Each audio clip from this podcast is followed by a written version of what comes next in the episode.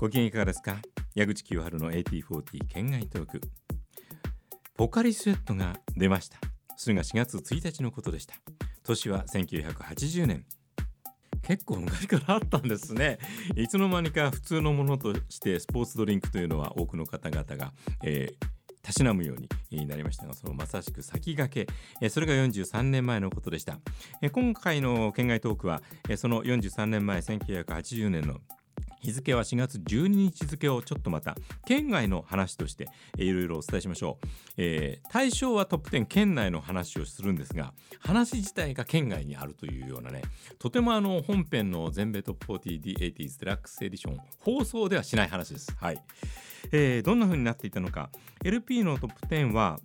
えー、ジャーニーのデパーチャー。この間もジャーニーキャプチャードが入っていたんでねなかなか80年代のジャーニーだなという感じがしてきましたね、えー、まだそこまででかいバンドにはなりきっていないデパーチャー、えー、9位アメリカンジゴロのサウンドトラック。8位がライトアップ・ザ・ナイトブラザース・ジョンソン、えー、マイケル・ジャクソンのオフ・ザ・ウォール、えー、79年発表のアルバムがロングセラーになっていて、80年のこの時期でももちろんトップ10 7位、えー、6位にウィスパーズのウィスパーズ大ベテランでした、えー、5位に本格的にスターになりましたこの1枚で。ダム・ザ・トーピードーズ破壊トム・ペティハートブレイカーズビリー・ジョエルのグラスハウスが4位。3位にリンダ・ロンシュタットがパンクになったと話題を集めましたが今聞くとそうでもない。マッドラブ激愛。そして2位がこの辺りで本当に80年代のアメリカンロックにおけるメガスターとして、えー、改めて捉えられるようになる前キャリアはね60年代からですから、えー、アメリカってそういうもんだよな。60年代からコツコツコツコツやってきて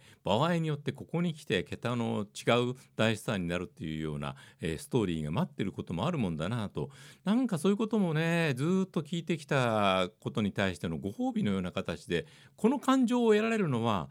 ラジオを聞いてきてゆかさんの話酒井さんの情報を得て持ってきて自分の知識や感性があるからボブ・スイーガーがこの時点でこんなスターになったことに対しての自分が感じられる価値観とか意味合いみたいなものを得られるわけですよね。これは今この配信を聞いてくださっている全米ヒットチャートにちょっとこだわりを持って人生を歩んでこられた方にはすごく分かっていただけるような気持ちじゃないかと思うんですよね。えー、それがね、あのー、振り返って80年代が好きになった、えー、どういうふうな形でもうその時点で振り返ったらもうボブ・スティンが大スターとしてそこにいるわけですからこれはあの得られない部分としてどうだいいだろう偉いだろうというようなつもりは全然ないんです。そんなこと言ったら60年代なんで私は全部そんな流れでそれ以前のところからなんか聞いていないわけだから。えでも私のような立場でずっと聞いてきて得られる感情はこうなんだということをお伝えすることにはある程度の意味はあるんじゃないかなっていうのはこれから若い方々がずっと聞いていけばいずれかの未来で同じような気持ちになることが必ずあると思うんでそれはこういうことだったのかと分かってもらえるためのね一応種をまいておきますんでね。言ってることが伝わってるかどうかがちょっと、えー、不安です、え2位が本場のごとくアゲンスト・ザ・ウィンド・ボブ・スインガーそして1位ピンク・フロイドのザ・ウォールとなっていました。ねえウォールとかオフ・ザ・ウォールとかあのややこしいんだよっていうのはねあの結構親父な感じのことを 言っておりますが、はい。えー、オフ・ザ・ウォールでもオン・ザ・ウォールでもいいです。これがトップ10アルバム状況でした。そして10位が シングル見ますとオフ・ザ・ウォールというねなんかオチだなこれはな。マイケル・ジャクソン、えー、この辺りからやっぱりあの今夜はドントストップで新しい地平が開けたのを私もはっきり感じることができました。マイケルなんといっても1歳年上の人でこの当時時にして二十歳そこそこぐらいのあの世代でもあったわけですから1958年生まれ22になる年ですかねこの1980年がね。だからジャクソン5の頃からやってるから超ベテランのイメージがあったのにタメと変わんないじゃないみたいなそんなところもありましてだからこそここからのマイケルの凄さみたいなものをまた改めてね、えー、感じることができるこれがだからいいですよねあのジャクソン5はダンシングマシンからぐらいしかリアルタイムで聞いていないわけだから、え、帰ってほしいのなんかは後付けで知ったり聞いたりした、え、そんな事実とオフ・ザ・ウォールを起点とする80年代以降のメガスーパースター。もう言ってみれば音楽でくれない存在になるわけですからね。そのこともいろいろと自分なりに分かることができる。そしてその分かることが人生の時間を費やす全てですから。自分が分かって理解して感じる。そのために生きてるわけですから。その一つの題材というか材料というかヒントのような形でこういった音楽の状況みたいなものを振り返るのは価値がある。えー、10位オフ・ザ・ウォール。そしてイーグルスが言い出せなくてで9位、え、これはティモシー・ビー・シュミット曲ボーカル。I can't tell you why、クイーン、まさかの全米ナンバーワンがこんな曲で8位がクレイジー・リトル・スイン Call to Love 愛という名の欲望、えー、いきなりこんなヒットが生まれてビリー・プレストンとシリータあらびっくり。7位 With You I'm Born Again、えー、6位スペシャル・レイディこの辺りでね私もソウルミュージックっていいなというふうに大高あたりから言わせると80年代以降のソウルミュージックが多分洗練されすぎているように聞こえると思うんですけどね。それはまあどういった角度でどういった時代にどういった心境でソウルミュージックに触れたかによってまあどういうふうに捉えるかは全部バラバラで本当にブルースリズムブルースジャズソウルと聞いてきた方々に80年代以降のソウルはすごく洗練されすぎていてあまり魅力がないと思われる方もいらっしゃらないとは限らないけれども私などからするとこのレイ・グッドマンブラウンで本当にソウル。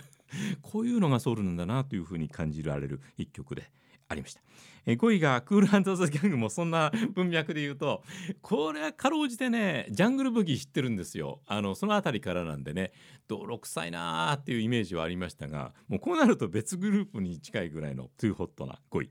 え4位にクリストファー・クロス出てきましたね風たちのライト・ライク・ザ・ウィンド、えー、日本で AOR とされる音楽が、えこの辺りからいよいよ本当にきちんとした形でアメリカにおいても、えー地位を確立していくような、えー、そんな根っこを感じます。えー、ワーキン・フォーギブ・ミー・ガール、えー、これは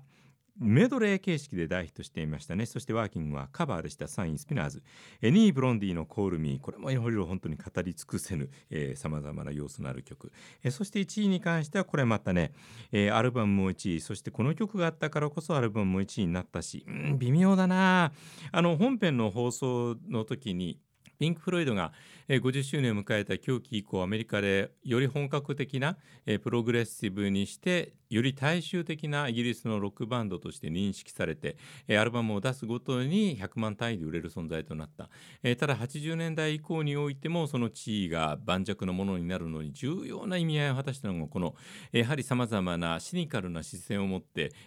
現代をそして人間を捉えようとしたこの大作2枚組 LP「ザ・ウォール」だったわけで黙っていても LP アルバムとしてウォールは売れたかもしれないけれどもよもやのヒットシングルが生まれたことによってまあ名前ぐらい聞いたことがあるこんな音楽をやっていた人たちかなっていうような接し方をしていた人たちのところに別の次元でえ「アナザー・ブリック・イン・ザ・ウォール」が届いたと思うんですよね。えそしてその点で特に特別にこの曲でキャッチーなことをやって人気者になってやろうっていう感じではなかった。それはあのアルバムはどういうふうに作られたかというような背景について本編の方で放送の方で触れているところとちょっと、えー、分かってもらえるポイントとして通じるものがあるんじゃないかと、え、思います、えー、そしてこの「アナザー・ブリック・イン・ザ・ウォール」に関しては本編で全然言ってなかったんですけれども、えー、アメリカのラジオとヒットチャートの状況をさまざまな形で触れていた本が、え、翻訳されて出た時にその最初のところで、えー、触れられたのがこの「アナザー・ブリック・イン・ザ・ウォール」がどうしてヒットしたかという部分でそこにはシンジケートと呼ばれるアメリカにおいてラジオで曲をヒットさせる団体みたいなもの、うん、組織と言ったらいいのかななんかねそういうのがあってそこが手を回して「アナザー・ブリック・イン・ザ・ウォール」は1位になったというところからその本が始まるっていう、まあ、あの本のタイトルとかは言いませんけれども、えーまあ、ヒットマン的なね、えー、そんな本に関して、えー、曲がよくってラジオのみんなが賛同したからヒットが生まれてアルバムが売れたのも事実。そうじゃなくて何らかの手段があって産業としてのレコード業界がきちんとこの曲をヒットさせるべくさまざまな業務を行っていたことも事実。はい、というのはやっぱりヒットシングル曲に関してはラジオがオンエアしない限りはビルボードの HOT100 は動かないんでどんなにアルバムが売れてもその中に入ってる一曲として何かポイントがあってラジオがそれを応援する意味合い背景があるそこがまたその本を読んで得られた大変重要なポイントで私どもが海の向こうでアメリカはすごいな。実力があって魅力があってラジオの人たちが応援したらこんな夢のようなことが起こるんだ。ということだけじゃない。ということがね多少分かった気がします。この辺りの話うなずいてくれる方がいらっしゃったら嬉しいのですがそれどういうこと？もうちょっと分かりやすく教えてよっていうあなたはぜひ番組に、ね、そんなメッセージもいただければ。1位「アナダー・ブレッキン・ザ・ウォール」パート2ピンク・フロイドでした。では次回。矢口清春の。AT40 県外とこのポッドキャストは公式のツイッターも展開しています。収録の模様などをアップしております。ぜひフォローをお願いいたします。